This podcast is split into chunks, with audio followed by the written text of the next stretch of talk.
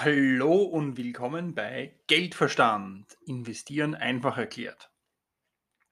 In meinem Podcast geht es um verschiedene Themen im Bereich des Investierens, vor allem was du machen kannst, dass du mehr Investitionsmöglichkeiten entdeckst, die wirklich zu dir passen. Wir besprechen alles von Immobilien bis zu Krypto, von Emotionen bis zu Konzepten und wir schauen hinter die Kulissen, was äh, gute Schulden sind, was schlechte Schulden sind, was dir die Bank nicht erzählt, was dir die Investmentindustrie nicht erzählt. Ich bespreche in diesem Podcast auch meine Reise. Ich erzähle dir aus meiner fast mittlerweile 25 Jahre langen Erfahrung in Sachen Investment und äh, erzähle dir von den Informationen, die ich habe, von den Büchern, die ich gelesen habe, von den Einflüssen, die ich habe. Und das, was mir am Herzen liegt, ist, dass du am Ende jeder Folge sagst, aha, über das habe ich so noch nicht nachgedacht. Und ja, in meiner Investmentwelt werde ich jetzt andere Fragen stellen und mich anders aufstellen. Deswegen, wenn du diesen Podcast magst, dann teile ihn mit, mit Freunden, gib mir ein Like oder fünf Sterne auf uh, Spotify und damit geht's los mit der neuen Episode von Geldverstand. Investieren einfach erklärt.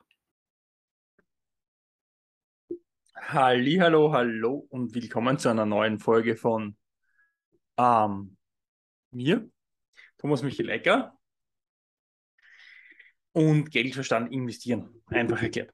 Heute sprechen wir über Vermögensaufbau mit Schulden oder Kredit.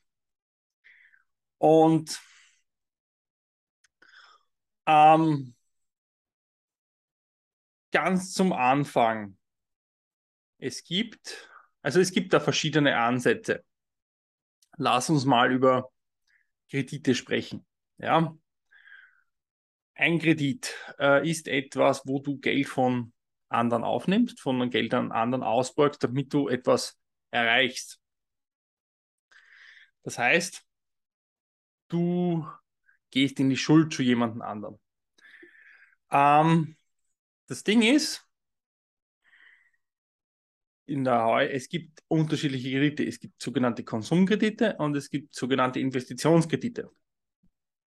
Ein Investitionskredit ist etwas, wo eine Ware, ein Haus oder eine Aktie dahinter steht. Das heißt, ich kaufe mir mit, ausge mit dem ausgeborgten Geld ein Haus, Aktien, Anleihen. Das heißt, ich investiere es wieder. Ein Konsumkredit ist, ich gebe es für etwas aus, was weniger wert wird. Ein Auto, einen Fernseher und so weiter und so fort. Was heißt das? Also das sind einmal die ersten zwei Sachen. Ja. Ähm, in den letzten paar Jahren ist es sehr einfach geworden, Kredite für alles und jedes zu bekommen, weil Geld sehr leicht verfügbar war und der Zinssatz sehr niedrig ist es deswegen schlau, sich Geld für Investitionen auszuborgen. Ähm, ha, das ist so ein Thema. Das ist so ein ganz heikles Thema. Ähm, das kommt nämlich auf dich als Menschen an und auf deine emotionale Stärke und auf deinen emotionalen Zustand und in was du investiert hast. Nehmen wir an, du nimmst dir 50.000 auf, um es in ein Investment zu bringen. Du zahlst 3% Kredit zurück. Ja, also 3% im Jahr Kreditzinsen. Äh, das heißt, du hast den jetzt auf 10 Jahre, das heißt, du zahlst X, dann rechnen wir es mit 10%, das ist einfacher. Das heißt, du zahlst nach jedes Jahr kommen 10% dazu. Nach 10 Jahren 50.000, kommt jedes Jahr 5.000 dazu hast du dann 100.000 abgezahlt. Also musst du dann 100.000 zahlen. So. Das kann sich jeder ausrechnen. Es funktioniert ganz einfach.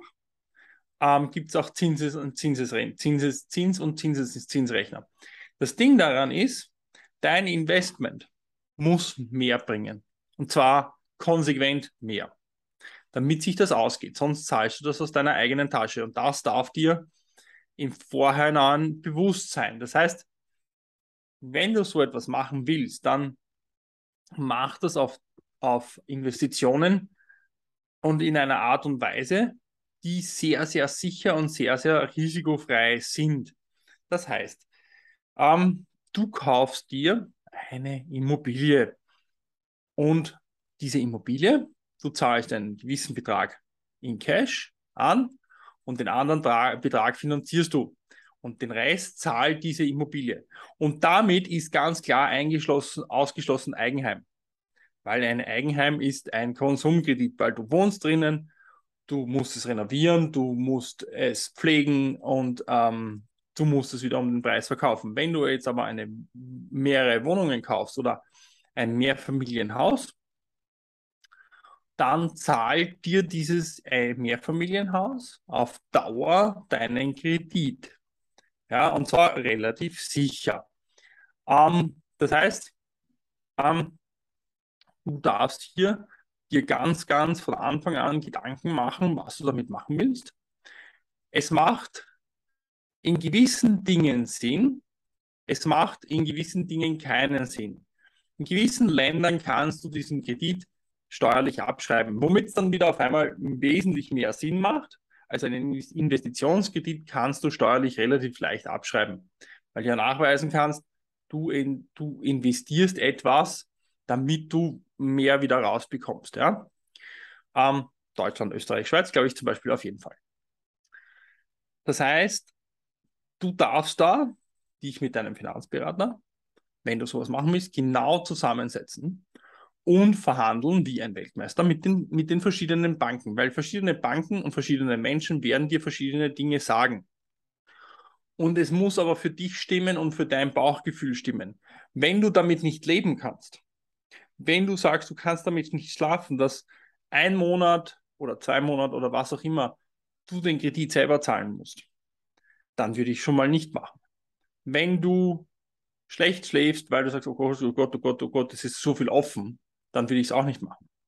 Schau, ein Bekannter von mir, ich kenne Menschen, die das mit ihren äh, Häusern, also Mehrfamilienhaus in, in Wien gemacht haben und so ihr Haus saniert haben, den Wert ihres Hauses erhöht haben und am Ende des Tages den Kredit durch die Mehreinnahmen des Hauses sehr gut zahlen konnten und das sogar was für sie überbleibt. Und ich habe ihn aber auf der, auf der Reise dorthin beobachtet und es war oft mega eng, mega knapp, mega haarscharf. Das darf dir bewusst sein. Ja? Du gehst hier ein Risiko ein, das für dich stimmen muss und das nur für dich stimmen darf. Was heißt das? Und das ist halt so ein Ding, das ich auch in diesem Podcast ähm, so auch versuche zu erzählen.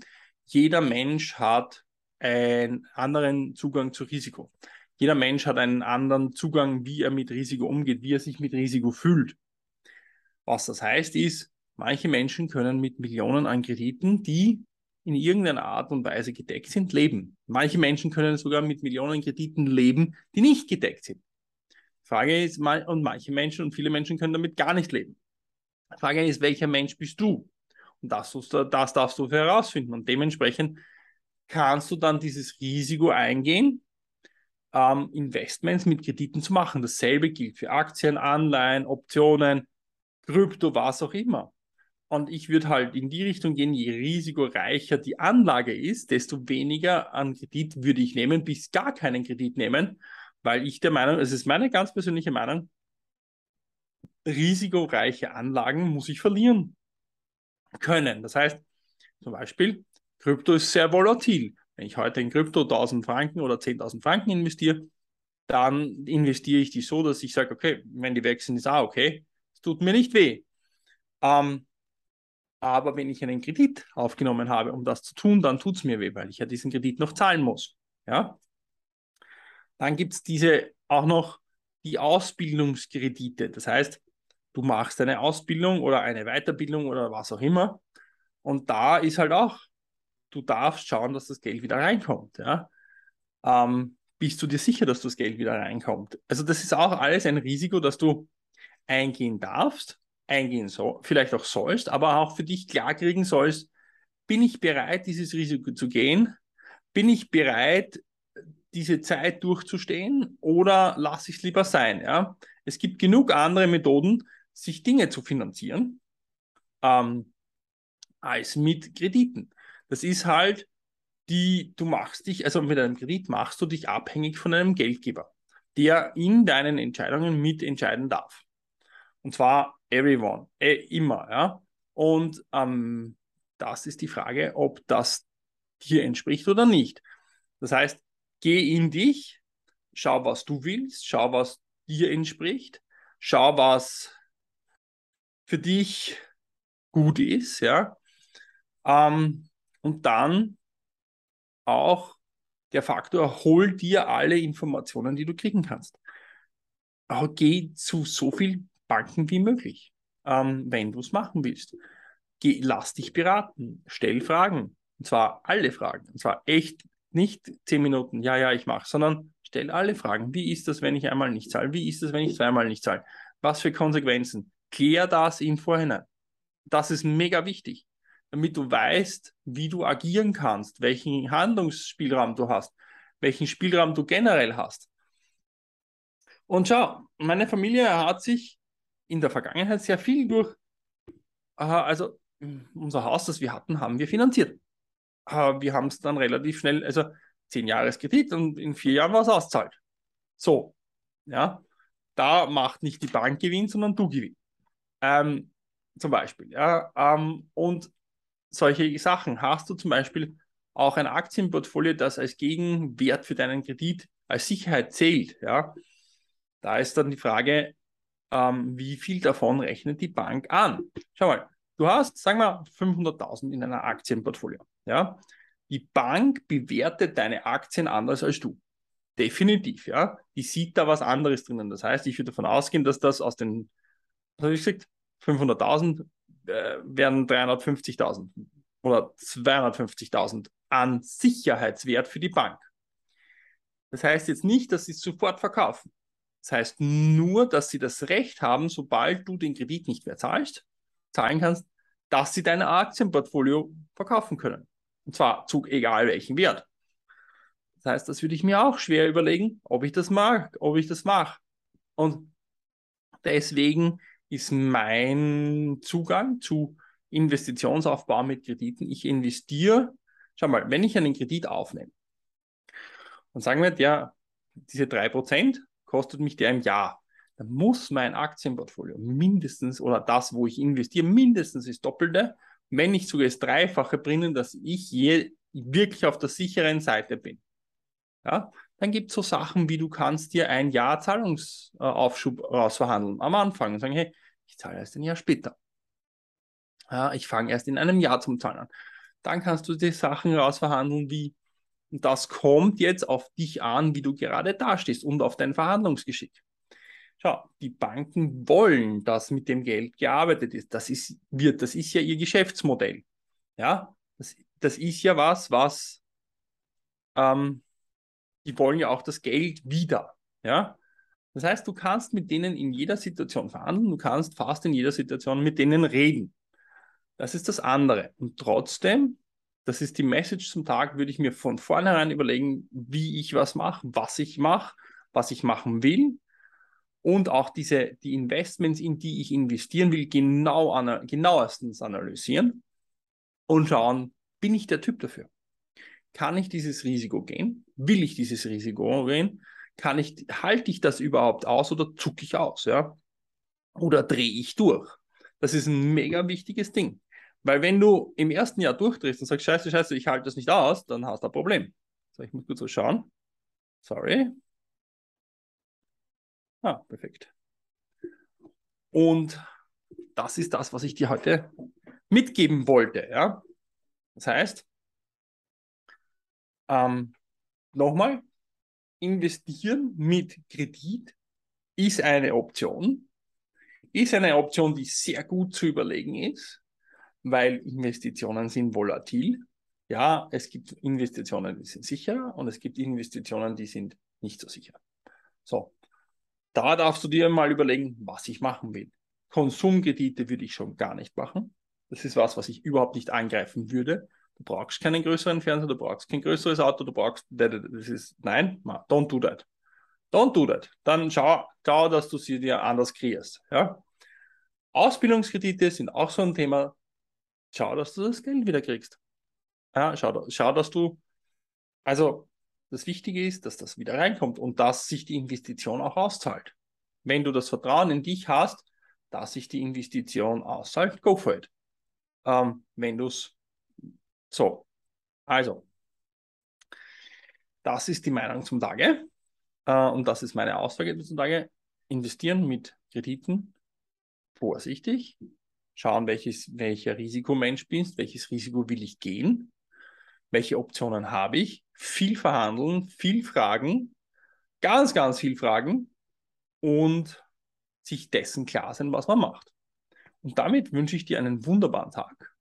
Ähm, schön, dass du dabei warst. Ich würde mich freuen, wenn du die Folge teilst und likest und abonnierst. Und wir hören uns dann am Sonntag wieder mit der aktuellen Lage. Ciao! Ich hoffe, du hattest ganz viel äh, Spaß und konntest für dich etwas mitnehmen in dieser Episode von Geldverstand einfach erklärt. Ich freue mich, wenn du diese Episoden mit deinen Freunden, deinen Bekannten überall teilst, wenn etwas für dich dabei war. Und äh, nachdem du soweit zugehört hast, bin ich da, gehe ich davon fix aus. Es gibt momentan die Möglichkeit, bei, mit mir zu arbeiten. Wie das funktioniert, klären wir in einem kleinen Telefongespräch, das natürlich gratis ist. Also äh, schreib mir einfach auf äh, thomas.horsepower.cc. Wir machen uns einen äh, 30-minütigen Call aus, um zu sehen, wo du stehst, um zu sehen, wo ich stehe und ob ich was für dich tun kann. Und sei einfach nächste Woche wieder dabei bei Geldverstand. Investieren einfach erklärt. Und vielen Dank fürs Zuhören. Ciao!